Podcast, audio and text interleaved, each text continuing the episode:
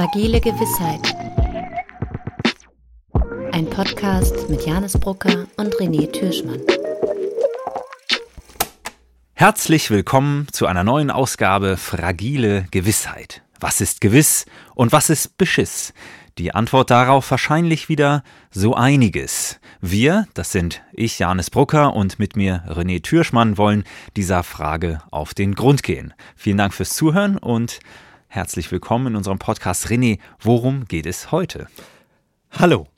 Heute reden wir über Kreativität. Wir haben uns ja in dem Podcast davor ähm, um Adorno gekümmert und haben festgestellt, dass ja nun Kunst äh, zumindest von Seiten Adornos eine hohe Relevanz beigemessen wird in Bezug auf Gesellschaft und Fortentwicklung.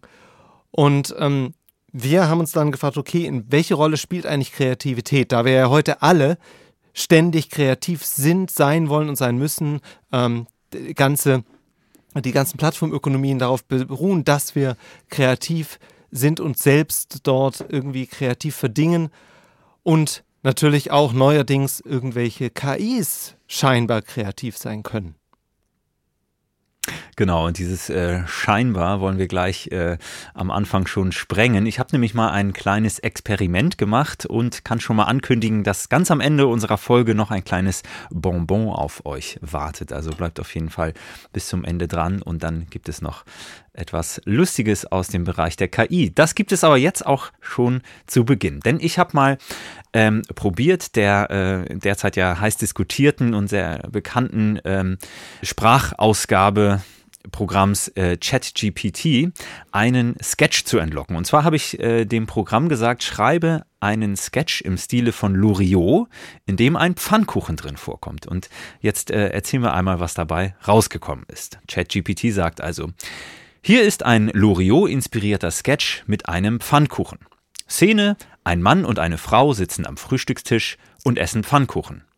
Mann, hm, dieser Pfannkuchen ist wirklich köstlich. Ich wünschte, ich könnte jeden Tag Pfannkuchen essen. Die Frau antwortet, ja, ich auch, aber du weißt doch, dass zu viel Pfannkuchen nicht gut für unsere Gesundheit ist, oder, mein Schatz? Ach was, ein bisschen Pfannkuchen am Tag kann doch nicht schaden. Aber wir haben doch schon gestern und vorgestern Pfannkuchen gegessen. Wir sollten abwechslungsreich essen. Du hast recht, aber ich kann einfach nicht widerstehen. Ich liebe Pfannkuchen einfach zu sehr. Es klingelt an der Tür, der Mann geht öffnen und findet einen Verkäufer vor, der eine Pfannkuchenmaschine verkaufen will. Guten Morgen. Ich biete Ihnen heute unsere neueste Pfannkuchenmaschine an. Mit ihr können Sie ganz einfach leckere Pfannkuchen zubereiten, wann immer Sie möchten. Oh, das ist ja wunderbar. Ich nehme sie sofort. Der Mann kauft die Pfannkuchenmaschine und bringt sie nach Hause. Von nun an essen er und die Frau jeden Tag Pfannkuchen zum Frühstück, zum Mittagessen und zum Abendessen. Sie werden immer dicker und ungesünder, bis sie schließlich im Pfannkuchenkoma landen. Ende der Szene.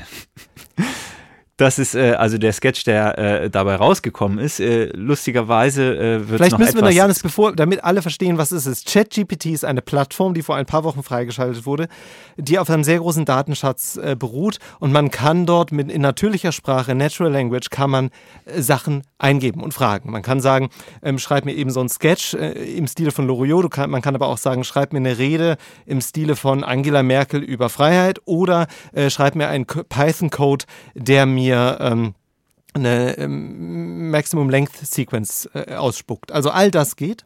Und Janis hat eben diesen Loriot-Sketch dort herausbekommen. Genau, und man muss natürlich auch keine Angaben machen wie schreib im Stile von. Also man kann natürlich auch einfach sagen, schreib mir eine Zusammenfassung von XY. Aber ähm, natürlich wird es besonders spannend, wenn man eben äh, sowas versucht. Und ähm, ja, für diesen, wie ich eher sagen würde, gescheiterten Versuch, ein Loriot-Sketch, der vielleicht ganz vielversprechend anfängt, äh, aber nicht so richtig äh, nach Loriot klingt, äh, habe ich dann also dem Programm noch einige Rückfragen gestellt, nämlich, wo sind hier die subtilen Details, für die Loriot bekannt ist? Und so antwortet das Programm, hier sind einige Ideen für subtile Details, die man dem Sketch hinzufügen könnte, um ihn im Stil von Loriot zu gestalten. Dann kommen so ein paar Vorschläge und ganz zuletzt, sa äh, sagt die äh, sagt ChatGPT, das Pfannkuchenkoma könnte dazu führen, dass der Mann und die Frau in einer Pfannkuchen-Parallelwelt landen, in der alle Bewohner Pfannkuchen sind und sie sich in einer Art Pfannkuchen-Utopie befinden.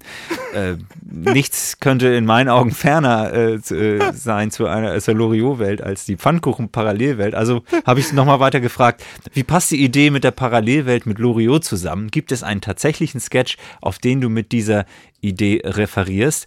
Und ähm, die Maschine antwortet, es gibt tatsächlich keinen Sketch von Loriot, auf den ich mit dieser Idee der Pfannkuchen-Parallelwelt direkt Bezug nehme. Die Idee der Parallelwelt ist einfach eine kreative Erweiterung des ursprünglichen Sketches und soll dazu beitragen, ihn im Stil von Loriot zu gestalten. In Loriots Sketches wurde häufig absurde und skurrile Ideen und Szenarien eingebaut, die dem Zuschauer ein Lachen entlocken sollten. Eine Pfannkuchen-Parallelwelt könnte in diesem Sinne als absurd und skurril betrachtet werden und eine amüsante Wendung für den Sketch darstellen. Das heißt, jetzt, das hat, also jetzt hat schon ChatGPT als äh, KI sich selbst bezichtigt, kreativ gewesen zu sein. Genau, genau. Und äh, das ist ja genau der Punkt. Also irgendwie wenn man jetzt einen Menschen und keinen Computer fragt, äh, ist das kreativ, da würde man irgendwie sagen, nee, ich weiß nicht. Also das ist nicht so richtig Kreativität äh, oder nicht so richtig kreativ oder ich weiß nicht, woran, woran liegt es genau? Was, was, was stört einen an diesem Sketch? Es ist nicht der Stil vielleicht auch nicht gut genug getroffen? könnte man auch sagen. Ja, also ich glaube erstens, das Pacing stimmt nicht. Es also sind ganz viele so ja. kleine Details, also viel, auch viel Handwerkliches, glaube ich. Und man müsste natürlich auch dazu sagen, das ist ja ein Universalist, dieses ChatGPT-Programm. Das heißt, es kann halt einfach alles und hat irgendwie quasi das ganze Internet gelernt und jetzt kann man die Sachen fragen und dann versucht er daraus was zu ziehen. Wahrscheinlich würde man deutlich bessere Ergebnisse bekommen, wenn man ein Algorithmus baut äh, und den wirklich lernen lässt, wie man Sketche schreibt. Also wenn das dessen, ne, ja, das dann würde der wahrscheinlich besser werden. Aber dann würde er handwerklich besser werden. Ähm, ob er sozusagen kreativer werden würde, das ist sozusagen die, die eigentliche Frage, genau. die wir hier stellen wollen. Was ist eigentlich Kreativität äh, für uns Menschen und was bedeutet das eigentlich bei so einem Programm? Genau, und äh, ja, irgendwie ist es ja auch gar nicht so leicht zu greifen, was Kreativität eigentlich ähm, als Begriff überhaupt bedeuten soll. Also man findet irgendwie äh, in der Wissenschaft dann ganz oft, ähm, dass es irgendwie immer darum geht, verschiedene Wege zu finden, um Probleme zu lösen. Aber das ist ja nicht unbedingt immer das, was wir intuitiv oder vielleicht auch nicht in der Kunst immer ausschließlich als kreativ bezeichnen würden. Also gerade jetzt hier bei dem Sketch, wo man sagen würde, ich weiß nicht, das ist nicht besonders kreativ. Äh, da meint man vielleicht auch so ein bisschen was anderes, vielleicht eher sowas wie innovativ oder ich weiß nicht. Dann gibt es ja auch ähm, sowas wie kreative Arbeit, die wir beide ja zum Beispiel auch ähm, ausführen. Das ist aber dann vielleicht auch eher sowas wie so eine Berufsgruppen oder so ein Berufssektor, ähm, den man damit bezeichnet. Also es ist gar nicht so leicht zu sagen, was Kreativität überhaupt ist. Deswegen äh, ja, sollten wir vielleicht als nächstes erstmal versuchen, den, den Begriff noch ein bisschen fester zu zurren, worüber wir hier überhaupt reden. Genau, also Kreativität hat ja irgendwas auch mit Kreieren zu tun, mit, mit Erschaffen. Ähm, und wir haben mal geschaut, also wir haben äh, ChatGPT gefragt, äh, gib uns mal zwei äh, Zitate, was Kreativität ist oder eine Handvoll Zitate, wir haben dann welche ausgewählt, aber ähm, ein Zitat, was kam, und das finde ich trifft es ganz gut auf den Punkt, ist das von Immanuel Kant, der sagt, Kreativität ist die Fähigkeit, etwas Neues und Originelles hervorzubringen, das nicht lediglich durch die Anwendung bekannter Regeln entsteht. Wobei hier wichtig ist, dieses nicht lediglich durch die Anwendung äh, bekannter Regeln, so, aber auch genau, durch Anwendung genau. bekannter Regeln. Ja, und genau. dann gibt es das zweite Zitat von Schopenhauer, Kreativität ist die Fähigkeit, die Welt aus einer anderen Perspektive zu betrachten und auf diese Weise neue Erkenntnisse zu gewinnen. Und ähm, wenn man dann mal guckt, was so der allgemeine die allgemeine Benutzung von Kreativität heute ist, ich meine, das sind ja nun zwei Zitate, die sind mehrere hundert Jahre alt, ähm, ist heute wird mit Kreativität oft sowas wie abweichendes Denken, die Flexibilität im Denken ähm, und auch die Risikobereitschaft, anders zu denken als die eingefahrenen Wege ähm, gemeint. Aber eben auch in einem bestimmten Bereich wieder. Also wie du sagst, äh, wir haben ja auch genau. Kreativität äh, konnotiert mit, wenn man halt Musik schreibt, egal wie neuartig sie ist oder was auch immer, ist man kreativ. Ja, das ist halt, das ist halt die Frage, ne? Also ich, ich würde eben auch sagen, ähm, klar, so, so in der Berufswelt oder so, da, da, das wird ja auch oft ausgeschrieben, ne? Kreativität als, äh, als ähm, Anforderung äh, so für, für, für so eine Jobbeschreibung oder so. Ähm, ich glaube, Marc-Uwe Kling hat das äh, in, die, in den Känguru-Geschichten auch auf die Spitze getrieben, dass quasi immer in der Jobbeschreibung das immer irgendwie gleich vierfach drin vorkam oder so. Ähm, äh, weil, das, weil das irgendwie so, so ein fast ausgelutschter Begriff ja heute schon ist. Und da da kann man ja aber so ein bisschen was damit anfangen, dass man sagt, ja, genau, die Fähigkeit, eben Probleme neu zu denken, aus anderen Perspektiven wie, äh, zu betrachten, wie Schopenhauer eben sagt. Ähm, äh, und äh, divergentes Denken ist ja auch oft so ein Begriff, der mit Kreativität in, in, im Zusammenhang steht. Also die Möglichkeit eben nicht nur eingleisig, wenn man so will, zu denken, sondern eben in verschiedene Bahnen oder Probleme eben auch auf verschiedene, von verschiedenen Richtungen her denkend zu lösen. Aber beim Schaffen ist das dann so ein bisschen eine Frage, ne? Also da würde man doch sagen, ähm, da muss schon irgendwie sowas was, was Innovatives auch geschaffen werden oder was, was, origin, was originell ist, also was irgendwie neuartig ist. Ähm ja, und da, da, bin ich halt, also ich, ich das mit der Innovation scheint mir halt schwierig zu sein, was überhaupt Innovation ist oder was innovativ ist. Innovativ ist ja auch so eine Art fast schon Kampfbegriff. Ne? Also jeder muss heutzutage irgendwie innovativ sein.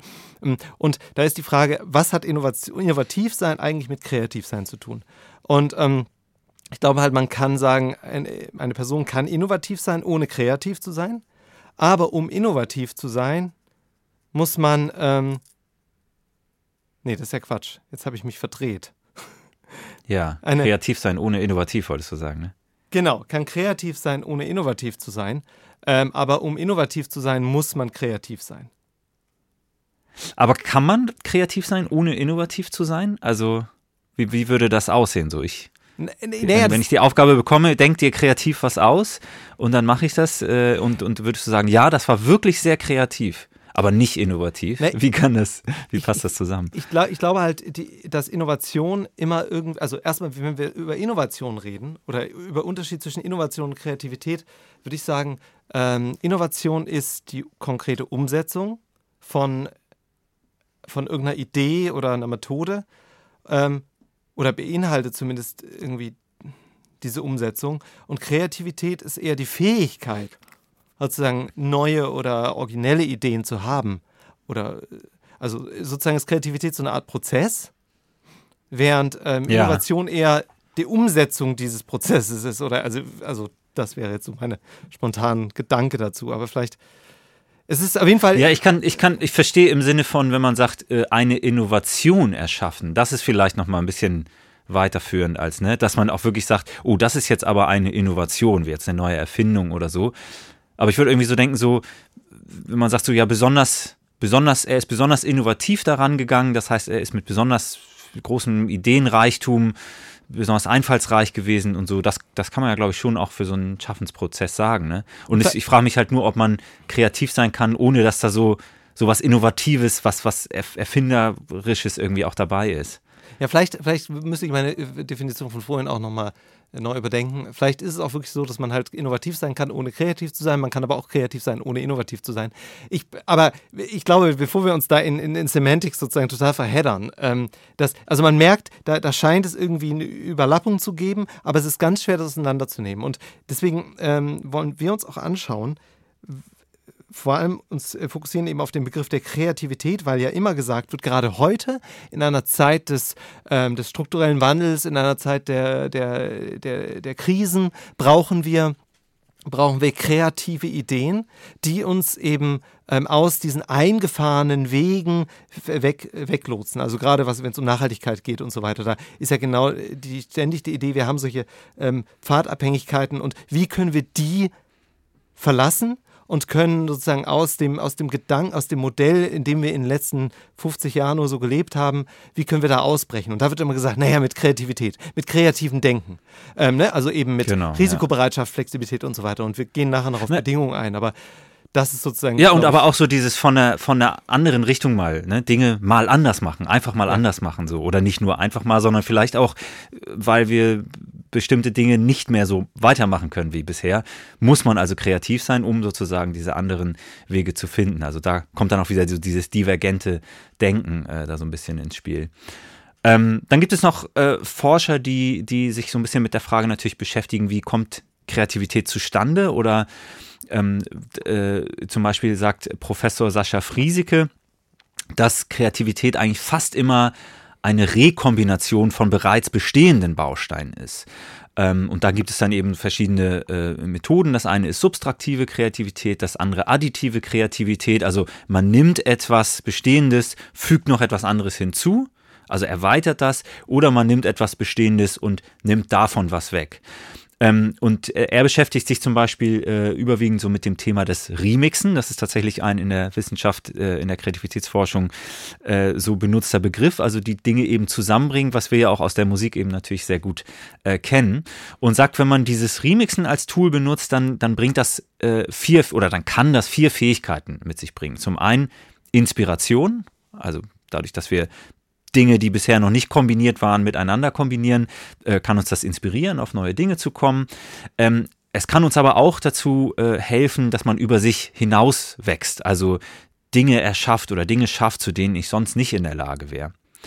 Der dritte Punkt ist, dass man natürlich einfach lernt, also durch zum Beispiel Nachmachen und Rekombinieren. So klassische Beispiel wäre, man fängt irgendwie als Coverband an, erstmal äh, Stücke nachzuspielen und dann fängt man an, äh, eben zu kombinieren und kann daraus eigene Kompositionen erstellen. Ähm, und letzten Endes als viertes, man kann verbessern. Ähm, zum Be äh, ein Beispiel, was er bringt, ist, dass Thomas Edison, der ja für die Erfindung der Glühbirne bekannt ist, als erstes Patent eigentlich äh, angemeldet hat, äh, Improvements for Electricity in, äh, in Lightning oder irgendwie so in der Art. Also das heißt, das war auch schon eigentlich nur eine Verbesserung von bereits Bestehendem. Genau, und ich glaube auch ein, ein, ein, Prozess, der da auch oft eine Rolle spielt, ist so die Idee des Flows. Also, dass man sozusagen durch eben diese, äh, dieses Remixen auch in so einen Prozess des Flows kommt, der dafür sorgt, dass man eben so, so eine Art Deep Dive in ein Thema macht und man dann einfach da drin auch sie aufgeht. Ähm, aber, die, und die, aber die Bedingungen, um das zu schaffen, und das ist ganz interessant, da gibt es halt. Ähm, auch Forschung zu, wie man so Organisationen so, so verändert, dass eben ähm, kreatives Denken gefördert wird. Äh, die scheinen ganz ähnlich zu sein zu Bedingungen, die man auch sonst so in, der, äh, in, in, in, einer, in einer Welt ähm, idealerweise von äh, Leuten haben möchte. Nämlich einerseits Freiheit, also die, die Freiheit eben mal das zu tun, was, ähm, was nicht die eingefahrenen Wege sind. Ähm, dann auch die Flexibilität, dass man eben ähm, sich mal rausnehmen kann, ähm, ein bisschen anders zu gehen und, ähm, und, und auch selbst gedanklich so flexibel ist, dass man eben diese Freiheit sich nimmt. Äh, dann Zeit, dass man überhaupt in, einer, in einem gegebenen Rahmen überhaupt die Zeit dafür hat, äh, um, um das mal zu machen. Aber natürlich auch die Risikobereitschaft äh, und äh, die Motivation, das zu tun. Also, also wirklich ähm, ähm, sich, sich nicht selbst daran hindert oder zu faul dafür ist. Und natürlich, dass man äh, es schafft, dass man äh, die, die Umgebung so gestaltet, dass sie, ähm, dass man sich gegenseitig ermutigt, neue Ideen zu entwickeln und sie nicht zu unterdrücken oder zu verurteilen, weil das ist ja auch oft ein Problem äh, von, von äh, Organisationen, dass dann eben ähm, andere Gedanken zur Seite gedrückt werden, weil sie unliebsam sind oder, ähm, oder eben existierende auch Hierarchien zum Beispiel in Frage stellen.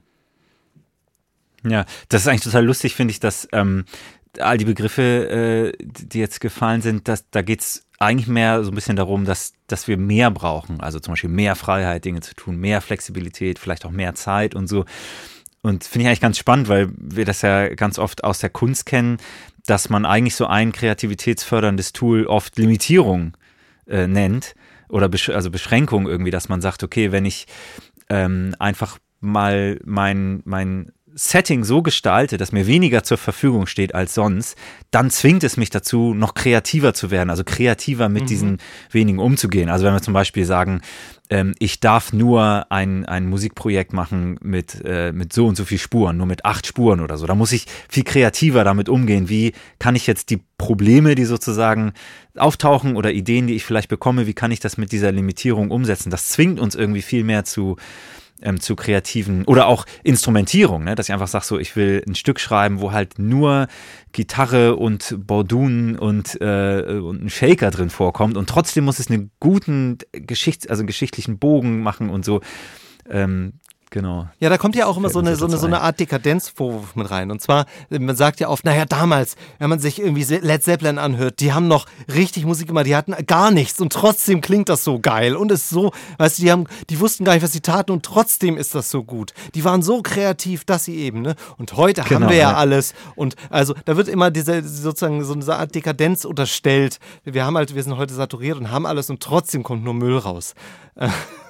Ne? Und ja, und es kann natürlich, aber es kann natürlich immer in beide Richtungen schießen. Ne? Also es ist ja irgendwie Quatsch äh, zu sagen, weil es gibt, also zum einen, ich, ich, ich kann das total unterschreiben, dass man sagt, Limitierung kann total kreative Prozesse ähm, unterstützen und voranbringen oder so erfordern. Und gleichzeitig äh, Jacob Collier zum Beispiel macht seine Musik unter anderem deshalb, weil er diese Beschränkung nicht hat, weil er einfach unendlich viele Spuren untereinander packen kann äh, und halt dann irgendwie, weiß nicht, 45-stimmige äh, Sätze da schreibt. Oder Aber man muss natürlich zugeben, dass diese Bedingungen für Kreativität, äh, dass die vor allem halt relevant sind, wenn es darum geht, wie schaffen wir es, zum Beispiel in, in der heutigen komplexen Welt, bei der es sozusagen um kreative Lösungen geht, bei der wir kreative Lösungen brauchen, bei der wir nicht uns um, äh, bei der wir ganz, äh, uns, bei der wir eigentlich nicht alteingefahrene Spuren äh, fahren können, wie schaffen wir es da, kreative Problemlösungen zu fördern? Wie können wir also äh, Organisationsstrukturen genau, ja. verändern, dass eben auch in, äh, in Institutionen, in, in Behörden, in Unternehmen und so weiter, dass dort kreatives Denken eine größere Rolle spielt? Und da ist eben, ähm, da ist eben eins auf jeden Fall dabei, diese, ähm, dass man Strukturen aufbricht und eben Freiheit, Flexibilität, äh, Risikobereitschaft ja. und so weiter fördert und den Leuten auch Zeit gibt, ähm, das auszuprobieren.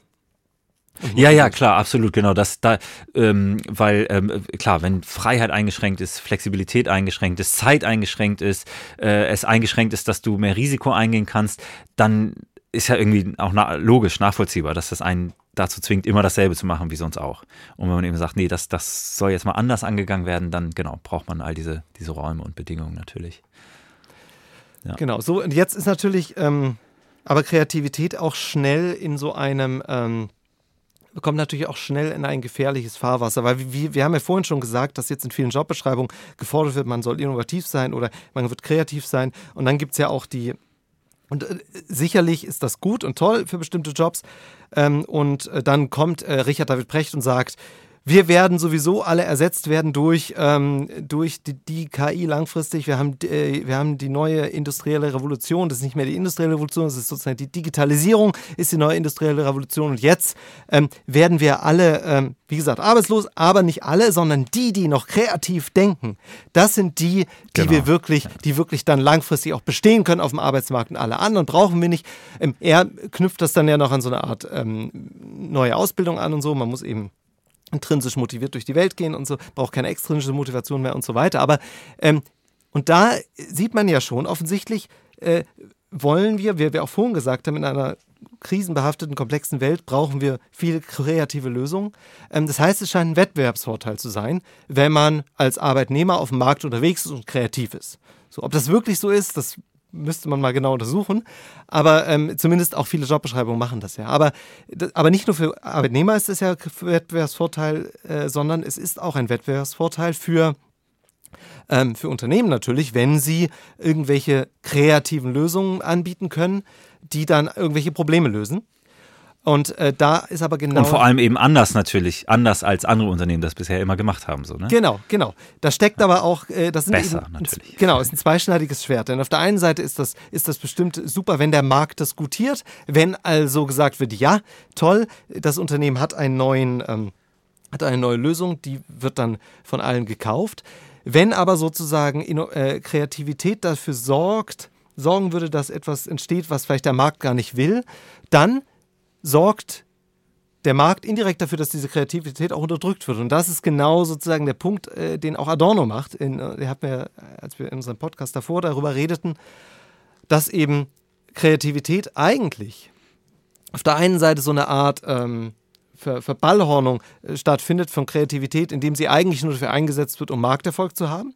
Und die eigentliche, richtige, authentische, autonome Kreativität ähm, ja nicht daran gebunden sein darf, dass sie Markterfolg hat, ähm, aber äh, eigentlich unterdrückt wird von dem herrschenden System. Ne? Und, und die Kreativität ja. aber genau der Ort ist, sozusagen Systemkritik zu üben. Äh, und, und, da, und, da, und da, das ist sozusagen dieses zweischneidige Schwert. Und das ist ja sicher wahr. Ich meine, es gibt genug Beispiele auch in Unternehmen, wo dann kreative Ideen nicht gemacht werden, weil sie keine Aussicht auf den Markterfolg haben, wobei sie vielleicht andere tolle Effekte bringen würden. Ja, ja, man muss das vielleicht so ein bisschen aufdröseln, weil ich, ich, ich denke so ein bisschen, also ich sehe da jetzt nicht ein Riesenproblem drin, man macht eine kreative Lösung, man probiert die aus und stellt fest, das scheint nicht die Lösung zu sein, die auf dem Markt besonders gut ankommt. Also mit anderen Worten, viele Menschen schätzen diese Lösung nicht als die, als eine bewährte Lösung ein, sondern nehmen halt, nehmen halt andere Anbieter. Und damit geht das unter. Und das ist ja aber auch wiederum das Tolle an der pluralistischen Gesellschaft. Es kommen eben ganz viele Ideen und es filtert sich heraus. Es stellt sich heraus, was davon gut ist. Aber man kann natürlich die Kritik dahingehend verstehen, wie, wo wir auch in der letzten Folge drüber sprachen, dass ähm, wenn man sich schon im Voraus sozusagen nur an dem orientiert, von dem man sicher ist, dass es, äh, dass es, dass es auch eine Chance hat oder dass, dass es auf jeden Fall irgendwie was macht, dann ja, dann unterdrückt das eigentlich Kreativität. Ne? Dann ist genau diese Risikobereitschaft nicht da.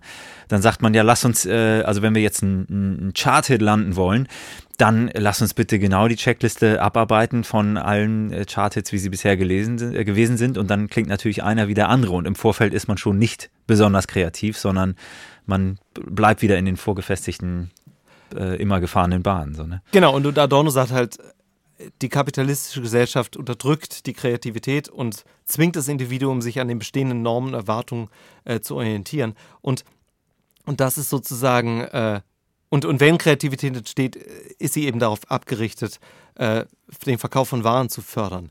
Und, und, und da, da hat er sozusagen, das ist seine Hauptkritik. Und genau, ich, aber wichtig ist, glaube ich, dass, ähm, dass wir ja heute ähm, diesen Kreativitätsbegriff sogar noch ausweiten. Also wir haben ja eine Zeit, also Adornos Zeit war es ja noch so, dass wir, dass der sich das vorstellt als ähm, eine Arbeit von Künstlern. Also er sah die Aufgabe von Künstlern eben, kreativ zu sein, um die Normen aufzubrechen. Äh, um autonome ja. Kunst als ein, als ein Mittel gegen eine normierte, äh, gegen den, die, das affirmative Bewusstsein. Und heute ist ja Kreativität ähm, ein Schlagwort von eigentlich allen. Wir haben ja diese Creative Supply Chain.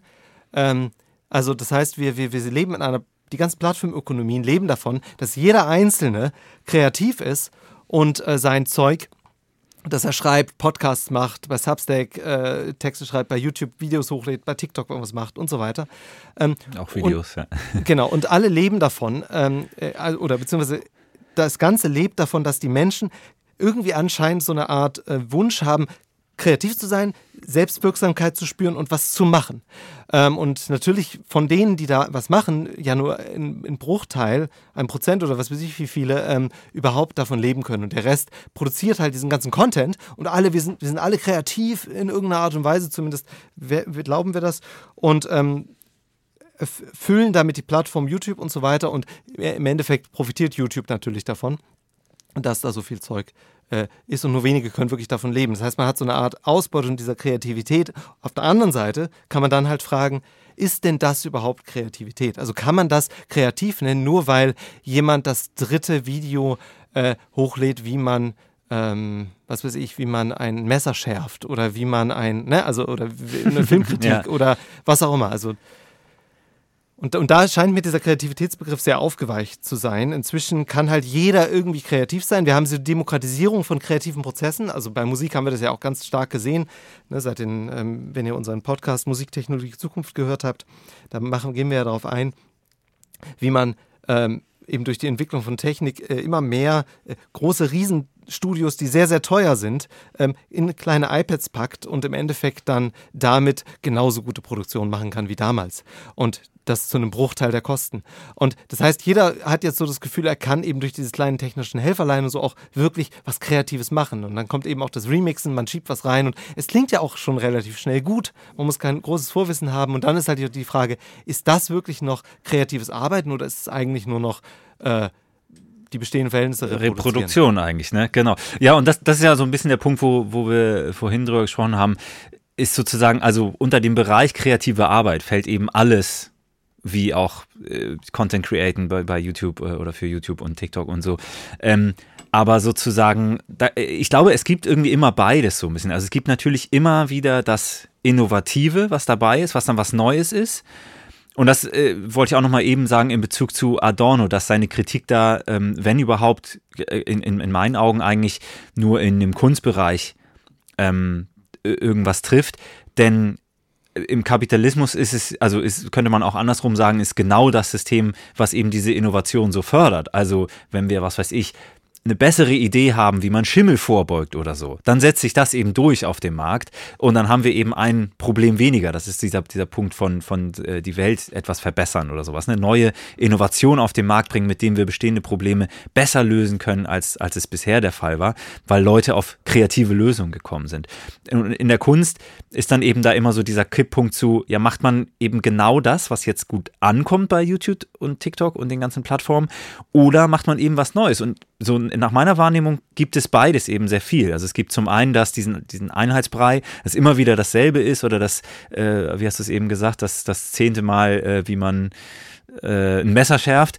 Ähm, aber dafür gibt es natürlich auch manchmal was, wo man, wo man ein Video sieht und denkt, so, wow, okay, das ist wirklich, äh, das ist jetzt mal kreativ. Das habe ich so noch nie gesehen. Das ist wirklich was Neues. Genau, und da haben wir. Originell, ne? Da hatten wir ja auch vorhin, Originalität. Genau, und da sind wir dann auch ähm, bei dem Thema, inwieweit Technik natürlich Kreativität auch facilitiert oder behindert. Ähm, denn wir haben natürlich in den letzten Jahren, wie, wie schon gesagt, durch die Demokratisierung von diesen ganzen, also Musikproduktionsprozessen oder Fotos machen, ähm, all das Videos, ist ja nun ja. in einer Qualität verfügbar, ähm, die ist früher, also die, die früher un undenkbar gewesen wäre und das für jeden. Ähm, das heißt, man hat auf einmal eine ganz starke Erleichterung von Umsetzung. Also ich kann heute Fotos machen und kann total ähm, sozusagen mich dieser kreativen Tätigkeit des Fotos machen hingeben und muss mir nicht darum kümmern, ob meine Blende ähm, äh, richtig eingestellt ist. Ich weiß noch, ähm, ne, also äh, Sonne lacht, Blende 8, ähm, das ist vollkommen egal ja, ja, genau. inzwischen. Genau. ja. Gott sei Dank, weil, also, also sagen, die, sagen die einen vielleicht nicht, aber äh, die, die, die das Handwerk hochhalten wollen und da lange äh, geschwitzt haben, um das zu lernen. Aber gleichzeitig, wenn ich einfach nur ein Foto machen will, das, was, was interessiert mich die Blende? Ich will, dass es gut aussieht. Ne? Genau, und, und, und dann, äh, dann sind natürlich diese ganzen äh, neuen Möglichkeiten erlauben halt äh, unter anderem durch die Kollaborationsmöglichkeiten, die man hat und auch die Vernetzung. Also du, du kommst ja äh, auf so tolle Ideen alleine dadurch, dass du so viel Input auch bekommst. Ne? Du kannst, wenn du, wenn du jetzt ein, was weiß ich, du willst einen Stuhl entwerfen, dann guckst du dir halt, kannst du dir halt bei Pinterest oder, oder bei was weiß ich wo ganz viele ja. von diesen Sachen anschauen und du kannst sozusagen ganz viele Ideen aufsaugen, die andere auch schon hatten und dadurch ja, deine, genau. deine eigenen Ideen befeuern. Das Problem ist aber, was damit einhergeht, ist halt das Problem der Ablenkung und Überflutung. Und das dieses Ablenkung und Überflutungsproblem ist ja sozusagen das, womit wir total konfrontiert sind, ähm, weil ja die ganzen sozialen Medien auch damit spielen, dass wir dass wir quasi mit so Belohnungssystemen spielen, dass wir auch äh, immer wieder dabei bleiben und ähm, uns eben sehr leicht ablenken lassen und es sehr schwer ist, sich dem, dem zu entziehen. Und das ist ja, sprich, äh, ist ja sozusagen im, im krassen Gegensatz, dieses Ablenkung und Überflutungsproblem gegenüber dem, was eigentlich ähm, Kreativität befördert, nämlich Zeit. Genau und, äh, und, und, und Muße und, und, und eben auch, eben auch die, die, die, die Risikobereitschaft, abweichendes Denken, all das wird natürlich durch diese Überflutung von, von Dingen ganz schwer gemacht. Ja, oder vielleicht auch äh, so, eine, so eine gewisse Art von innerer Ruhe und eben nicht, also was durch Ablenkung und Überflutung ja schnell passieren kann, ist irgendwie, dass sich so eine Art Überforderung einstellt, dass man jetzt überhaupt nicht weiß, wo man anfangen muss, weil es einfach zu viele Möglichkeiten gibt. Also ich könnte zu viele Dinge als ersten Schritt machen und daraus entsteht dann irgendwie, oder auch als zweiten und dritten und vierten und es gibt zu viele Dinge, die mir zugänglich sind ähm, weswegen dann so eine Überforderung ist und man vielleicht gar nicht weiß, äh, wo man überhaupt anfangen soll. Das ist ja das, worüber wir vorhin sprachen. Oder warum, glaube ich, dieses äh, Limitieren immer so, so dieser hilfreiche Faktor ist oder vielleicht sogar auch immer mehr ins Gespräch kommt, weil natürlich uns so viel Masse zur Verfügung steht, was wir verwenden können und was wir machen können, dass dieses Limitieren ein umso wichtigerer Faktor wird, um Kreativität zu fördern. Eben zu sagen, okay, äh, einschränken mit wenigen Dingen äh, nur sich umgeben und daraus etwas Neues erschaffen. Alles andere wird nur zu Überforderung und Überflutung führen. Genau, und, und auch dieser Flow-Gedanke, dass man in den Flow kommt, ist natürlich, äh, je mehr Ablenkung man hat, ähm, äh, umso genau. schwieriger. Hinüber. Und da gibt es Studien, die zeigen halt, dass in den letzten 30 Jahren sich unsere Aufmerksamkeitsspanne und das äh, sehr stark verringert hat. Das haben die gemessen in Büros mit Leuten, die halt Tätigkeiten ausführen ähm, und haben geguckt, wie lange können die aufmerksam bleiben oder wie lange sind die an einer Aufgabe? Und das war. Ja, lass mich raten, zehn Minuten. Nee, Anfang, weil YouTube-Videos sind ja noch gar nicht so lange länger genau, als zehn Minuten. Nee, möglich, Anfang, Anfang der 2000er war diese, also man muss auch zugeben, dass die Messmethoden deutlich besser geworden sind. Das heißt, man konnte ja. jetzt durch Eye-Tracking und so ein Kram, kannst du jetzt seit 2010 oder so, kannst du deutlich bessere ähm, Ergebnisse bekommen. Aber sie haben festgestellt, Anfang der 2000er war es halt so, dass die Studien, die es da gab, haben so gezeigt, na, drei, dreieinhalb Minuten war so eine war eine Zeiteinheit, die man sich halt bei so einfachen Tätigkeiten genommen hat. Und die ist dann bis Ende, bis ich glaube 2017 war das letzte, letzte Zahl, die ich im Kopf habe, äh, war sie dann bei 47 Sekunden. Das heißt, sie hat sich reduziert offensichtlich.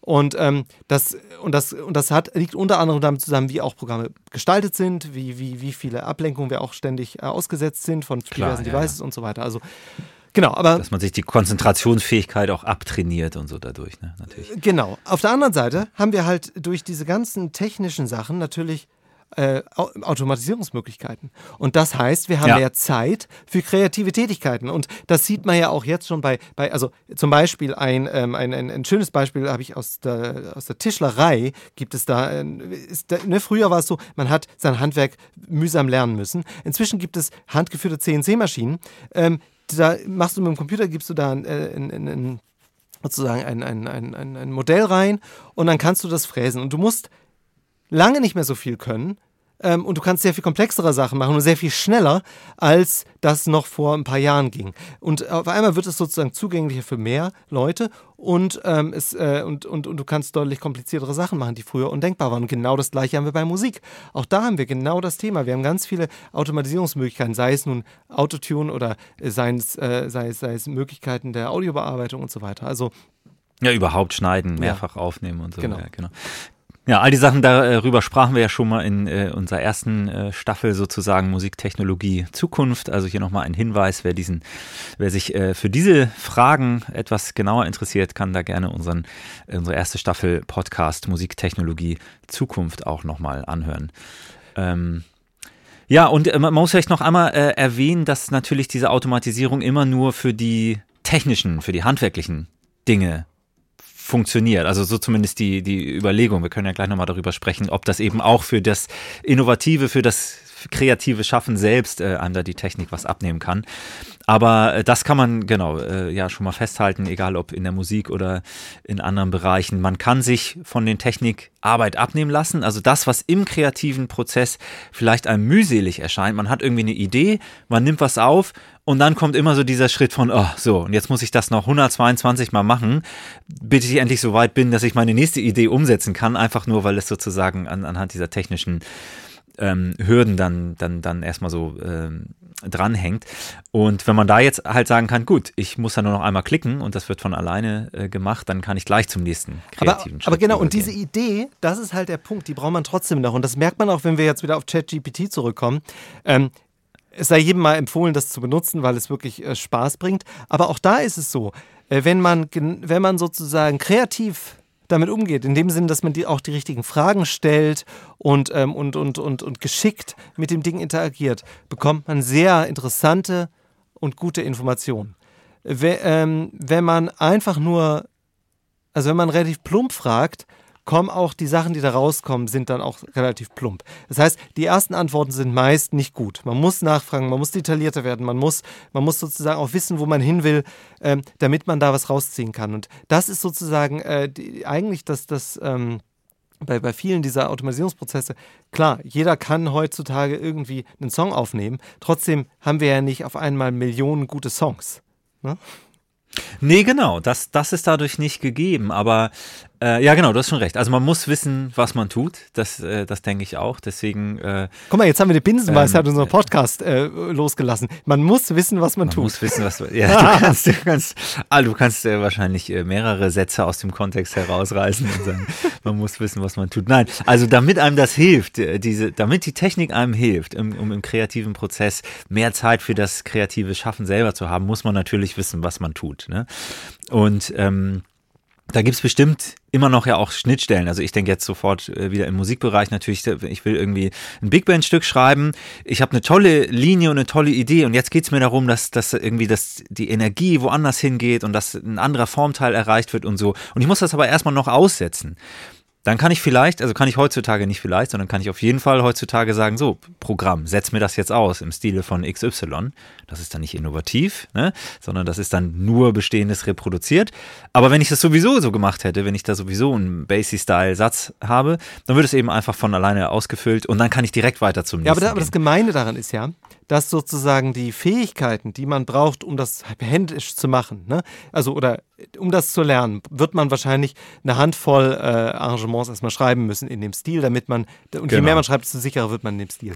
Und dann kann man anfangen, über das Bestehende hinauszugehen, ne? sozusagen ja. den, den, den eben das, das Existierende mit dem Existierenden zu brechen und gewisse Regeln zu erkennen, vielleicht ein paar beizubehalten, vielleicht ein paar zu brechen und dann wird es interessant und dann bekommt es auch eben die eigene Farbe oder den eigenen Stil. Und das ist sozusagen gerade im Kunstbereich natürlich was, was ähm, also was heute oft passiert im Musikbereich ist, dass wir eben das Existierende reproduzieren, weil es auch so leicht ist. Wir haben so viele Möglichkeiten dazu und es ist relativ schwer und mühsam, darüber hinauszugehen, weil man muss eben das Vorhergesehene gelernt haben. Und ein Beispiel, das wir in unserem äh, Musikpodcast bringen, ist ja das, das Free Jazz. Also man kann also es reicht nicht beim Free Jazz, dass man sich auf die Bühne stellt und einfach macht, sondern die Leute, die Free Jazz spielen, ähm, haben eben die ganze Historie dann doch intus und wissen, äh, was passiert und können das auch. Und wenn, du hörst das auch, wenn du sozusagen ein geneigter Hörer bist, hörst du den Unterschied. Und das ist eben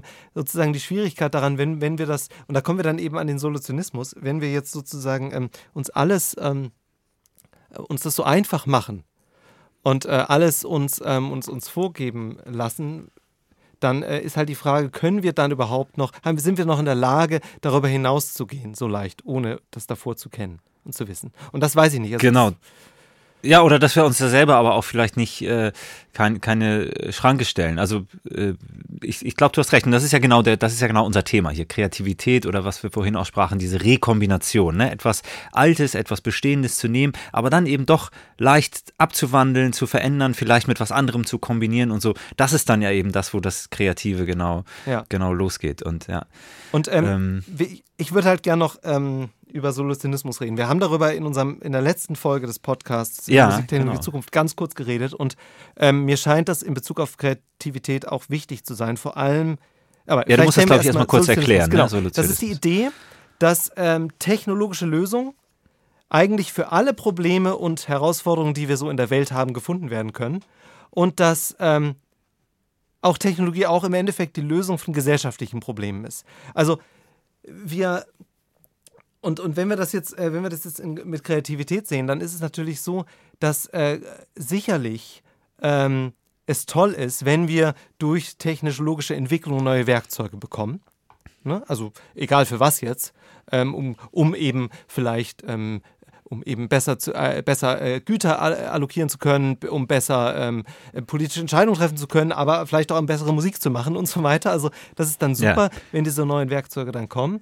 Aber ähm, es ist halt auch, äh, und das war, war, war, ja in das, was ich gerade eben auch schon meinte, es kann natürlich auch schnell passieren, dass, dass es uns zwingt, ähm, dass wir Probleme eigentlich mit vorhandenen Technologien lösen wollen und uns darauf konzentrieren, ohne wirklich versuchen, neuartig daran zu gehen ähm, und neue Lösungen zu entwickeln. Und, ähm, aber warum zwingt das uns dazu? Nee, es kann uns dazu zwingen. Muss nicht, aber es kann natürlich sein, dass wir sozusagen so verhaftet sind in der, das, was ich vorhin meinte, dass wir eben uns so verlassen darauf, ähm, dass, dass wir uns so verlassen darauf, dass das passiert, äh, dass, dass die, die existierenden technologischen Lösungen uns da schon was bringen werden, dass wir gar nicht versuchen, ähm, uns weiter davon zu entfernen. Und das Problem, was darin mitschwingt, ist, dass, ähm, und da, das ist ja das, womit wir angefangen haben, dass wir bisher nicht davon ausgehen können, dass dieses Kreative, dieses neuartige Kombinieren etwas ist, mhm. was technologische Entwicklung, äh, was Technologie bisher uns bieten kann. Also auch kein kein, kein, äh, keine künstliche Intelligenz, kein Machine Learning-Algorithmus kann bisher ähm, extrapolieren und kann kreativ mit den Sachen umgehen. Und das ist sozusagen auch das, was, ähm, was, was sozusagen genau diesen, diesen, diesen, diesen Unterschied noch herstellt zwischen uns und dem, und der KI. Genau, das, das, ist ja auch, das ist ja auch das, wo wir, äh, wo wir in unserem, äh, in, der letzten Staffel des Podcasts schon, schon drüber äh, sprachen mit äh, ähm, verschiedenen Gästen, ähm, dass sozusagen künstliche Intelligenz, Algorithmen immer darauf eingeschränkt sind, zwar zu imitieren und zu variieren, aber dass das eben nie besser ist als Zufall, wenn man so will. Also dass es ähm, zufällige Veränderungen sind, ohne dass man voraussagen kann, das wird jetzt eine verbesserte Änderung sein. Und das ist, da ist, glaube ich, auch genauso so, so ein Streit oder so ein, so ein Scheidepunkt der Meinung, dass manche eben, wenn, wenn man so will, pro Solutionismus sagen, ja, das liegt ja nur daran, dass nicht genügend Daten da sind. Also wie wir an dem Sketch ja, ja jetzt auch eine ganze Menge bemängeln, ist es ja ziemlich leicht jetzt zu sagen, ja, Moment, der kennt halt Loriot einfach nicht so genug, was du ja am Anfang genau. auch sagtest. Ne? Wenn wir, eine, wenn wir eine, eine KI haben, die trainiert ist auf Sketche und die ganz viel mit Loriot gefüttert wurde, dann kann sie das vielleicht äh, viel mehr wieder machen. Gleichzeitig es ist dann nur wieder eine Imitation oder eine Reproduktion, also eine, eine im Stile von. Und wir könnten hier bestimmt auch sagen, äh, mische den Stil von Loriot und äh, weiß nicht, und Mario äh, Michael Bulli Herbig oder Mario oh Barth, genau, irgendwas. äh, mal sehen, was dabei rauskommt.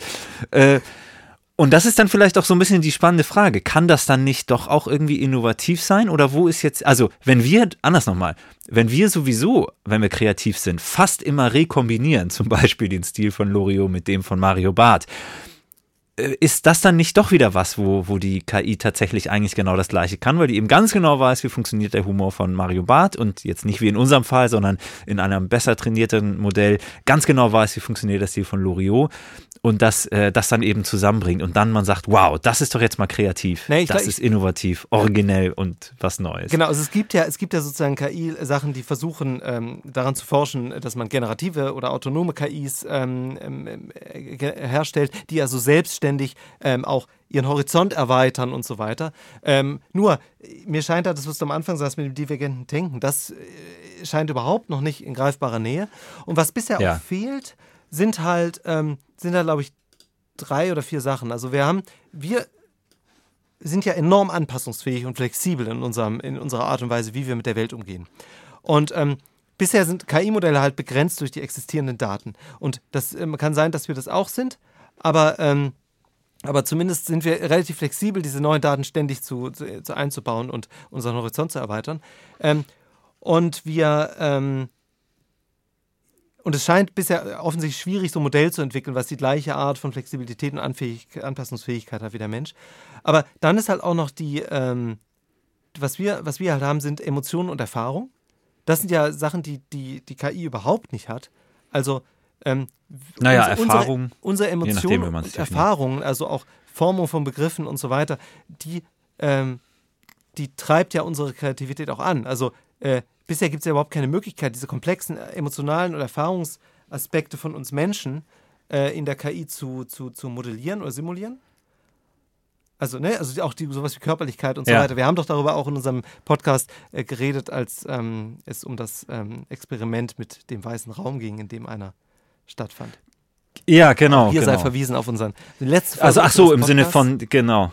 Im Sinne von, du, du meinst, dass sozusagen Erfahrung ähm, mehr sein kann als nur eine, eine, eine zusätzliche, äh, zusätzlichen Informationen. Mehr, mehr, als die Summe, mehr als die Summe der Daten, genau. Das ist sozusagen ja, genau, der genau. Erfahrungswert. Genau. Ähm, und dann haben wir natürlich auch, wir haben halt die Fähigkeit, unvorhersehbare Verbindungen zu, zu schaffen zwischen Ideen, Konzepten und die Fähigkeit, dass wir irgendwie auf was Unvorhergesehenes re äh, reagieren. Ja. Und das ist halt für KI-Systeme bisher zumindest schwierig. Und äh, das heißt, ähm, es gibt bisher noch krasse Unterschiede zwischen äh, diesen, diesen KI-Systemen und uns. Und deswegen ist natürlich auch so ein Sketch, der, ähm, der natürlich ein Sketch spielt ja immer mit, mit Erwartungshaltung, mit Erfahrungen. So ein Sketch, Loriot-Sketch funktioniert ja auch nicht in beliebigen Ländern, sondern er funktioniert halt in Deutschland. Ähm, ne, also das ist ja auch, Loriot ist ja jetzt kein internationales Phänomen, sondern es ist ein deutsches Phänomen. Das heißt, ja, genau, du, genau. du hast immer so einen soziokulturellen äh, Background, äh, Hintergrund, in dem du, mit dem man spielt. Und all das ist vielleicht durch Daten irgendwie fassbar, aber trotzdem fehlt dann auch so dieses Empfinden oder dieses Erleben. Bei Loriot ist ja auch ganz wichtig, Mensch, das, was der da zeigt, das habe ich doch auch mal fast genauso erlebt. Also diese Absurdität ja, ja, genau. des eigenen Erlebens, ja, das ist doch das, was sozusagen Loriot ganz witzig macht. Und ähm, deswegen glaube ich, wird es noch sehr lange dauern, bis, äh, bis uns äh, wirklich gute Skripte da kommen. Aber was ich trotzdem am Ende sagen will, ist, ich glaube, dass in ein paar Jahren wird es ohne Probleme möglich sein, dass wir einen internationalen Blockbuster von KIs schreiben lassen, weil eben wir so affirmative äh, große Produktion ist. Es ist so, es ist halt, es ist halt sozusagen im Adornos äh, Night äh, Albtraum, der da stattfindet. Wir haben sozusagen KIs, die einen internationalen Geschmack, der normiert ist, der, der die, die, die, die Verfestigung des affirmativen Bewusstseins vorantreibt, haben wir sozusagen geschaffen und der kann auf Knopfdruck kann der Plots äh, machen. Das wird, glaube ich, kein Problem sein, weil es eben so normiert ist und weil so klar ist, wie ja. auch Filmmusik, die halt Kitsch oder Klischee sozusagen reproduziert. Ja. Ich wollte eben noch einmal ja. äh, zu dem Aspekt. Ähm, also ich könnte mir auch vorstellen, dass das divergente Denken, dass das sozusagen etwas ist, was eine KI per se sozusagen von der Funktionsweise her gar nicht herstellen kann. Also ich hatte irgendwann mal im Studium gelernt, dass man ähm, selber sozusagen ähm, darauf achten kann oder darauf achten sollte, dass man selber auch möglichst Dinge ähm, verschiedenartig übt, eintrainiert, viele verschiedene Dinge ausprobiert, weil sich dann dadurch erst das Gehirn überhaupt zum divergenten Denken entwickelt. Also wir da sozusagen dazu fähig sind. Wenn wir immer wieder ähm, dasselbe machen, dann ähm, dann bilden sich sozusagen diese Synapsen oder, oder Gehirnbahnen oder wie man das nennt, etwas dicker aus. Und es ist dann äh, wie, wie beim Kegeln sozusagen. Je dicker die, der Pudel ist, desto leichter fällt die Kugel da rein. Und, und man macht sozusagen immer dasselbe. Und soweit ich verstehe, ist ja sozusagen eine KI zu trainieren eigentlich genau eben nicht das divergente Denken, sondern eher eben, naja, mach bitte immer das so wie, wie der oder immer das so wie der oder halt immer das so wie der. Also hier ist ganz viel zu lernen, was du dir abgucken kannst. Das, das heißt ähm, also, ich sollte, damit ich besser divergent denke, sollte ich mehr Alt-Right-Videos bei YouTube schauen. Mehr was? Mehr Alt-Right-Videos, also mehr so ganz konservative, ja, alternative Rechte. Nee, du solltest ganz viele verschiedene Videos dir angucken. ja, genau, weil ich halt schon du solltest, so von dem anderen nein, Zeug solltest, gucke. Es geht darum, dass du, dass du, wenn du, dass du, wenn du eine Zwiebel schneidest, auch mal die linke Hand nimmst, dass wenn du, äh, ähm, äh, weiß ich nicht, äh, Zähne putzen gehst, das halt mal äh, im Schlafzimmer machst. Naja, man, so. man sollte, in der Tat sollte man sich auch mit verschiedenen, man sollte sich mit verschiedenen Argumentationsstrukturen auseinandersetzen. Also gerade bei politischen Argumenten ist das total ähm, läuternd und hilfreich, wenn man mal ähm, eine Zeitung liest oder einen Kommentar liest, der nicht genau die eigene Meinung wiedergibt und man dann versucht zu verstehen, warum denn dieser Schreiber zu diesen Folgerungen, Schlussfolgerungen kommt. Denn er macht das ja nicht aus Böswilligkeit, sondern er macht das, weil er es wahrscheinlich glaubt. Und dann wäre es ja interessant, mal rauszufinden, warum glaubt er denn das? Hat, genau. Und gibt es denn ja. irgendwelche Gründe, die für ihn stimmig sind, die vielleicht auch für mich stimmig sind, oder, oder kann ich das entlarven? Da, umso besser, dann, dann hab, auch schön. Aber sozusagen diese, diese Konfrontation, deswegen war mein Beispiel mit den Alt-Right, mit den alternativen Rechten, ähm, ja, ja. das ist das Extrembeispiel, aber dass man einfach sich natürlich mit, mit Dingen beschäftigt, vielleicht auch außerhalb seiner Komfortzone ähm, Argumentations. Ja, ich weiß nicht, ob es nur, ob's nur unbedingt um, um Dinge geht, sondern vielmehr auch um sozusagen Dinge anders machen. Ne? Das ist ja im Grunde, ja. wenn wir das so als Fazit auch festhalten können, so ein bisschen das Grundprinzip von Kreativität, Dinge anders machen, aus einer anderen Perspektive her, äh, mal was anderes probieren und so. Und dadurch trainiert man selber eben auch so ein bisschen die, die Fähigkeit, divergent zu denken und schneller auf verschiedene Lösungen zu kommen, wie man ein bestimmtes äh, Problem äh, lösen kann. So, Janis, und jetzt musst du deinen Witz erzählen, denn ich kenne ihn noch nicht ja, genau. und ich bin gespannt und vielleicht ist er ja sogar witzig. Ja, es passte, es passte sehr gut. Ähm, zu dem, was du eben sagtest, über warum denn das mit Loriot nun überhaupt nicht funktioniert hat, weil ja Witze nun auch mit einer bestimmten Erwartung brechen und so. Also man kann zumindest offenbar schon mal feststellen, dass äh, die KI-basierten Algorithmen daran arbeiten, auch die Struktur eines Witzes zu verstehen. Also der Witz ist und, jetzt auch wieder äh, von ChatGPT, richtig?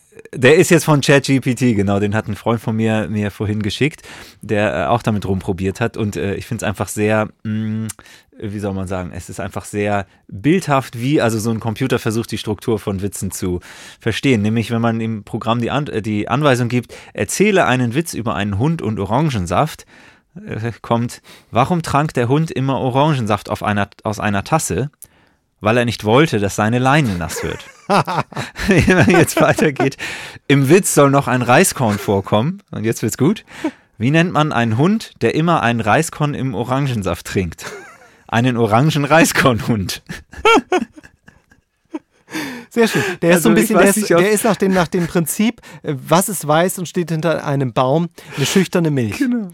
Nach diesem Prinzip ist der gemacht. Ja, ja, ja, oder, nee, oder diese, diese, es gibt doch diese Witze, die dann irgendwie, die dann immer so bestimmte Worte kombinieren. Was, was ist ein, äh, wie heißen die? Ein, äh, das fällt mir natürlich keiner ein.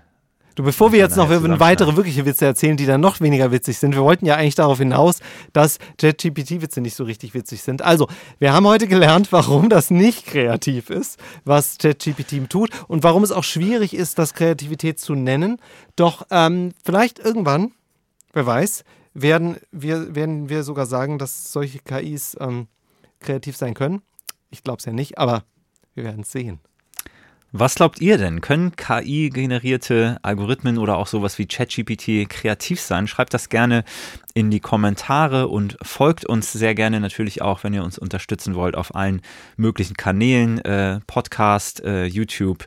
Äh, ihr kennt das ganze Spiel und wir freuen uns natürlich da über Unterstützung und Weiterverbreitung. Damit wir weiter kreativ sein können. Ganz genau. Ja, danke fürs Zuhören. Bis bald. Tschüss.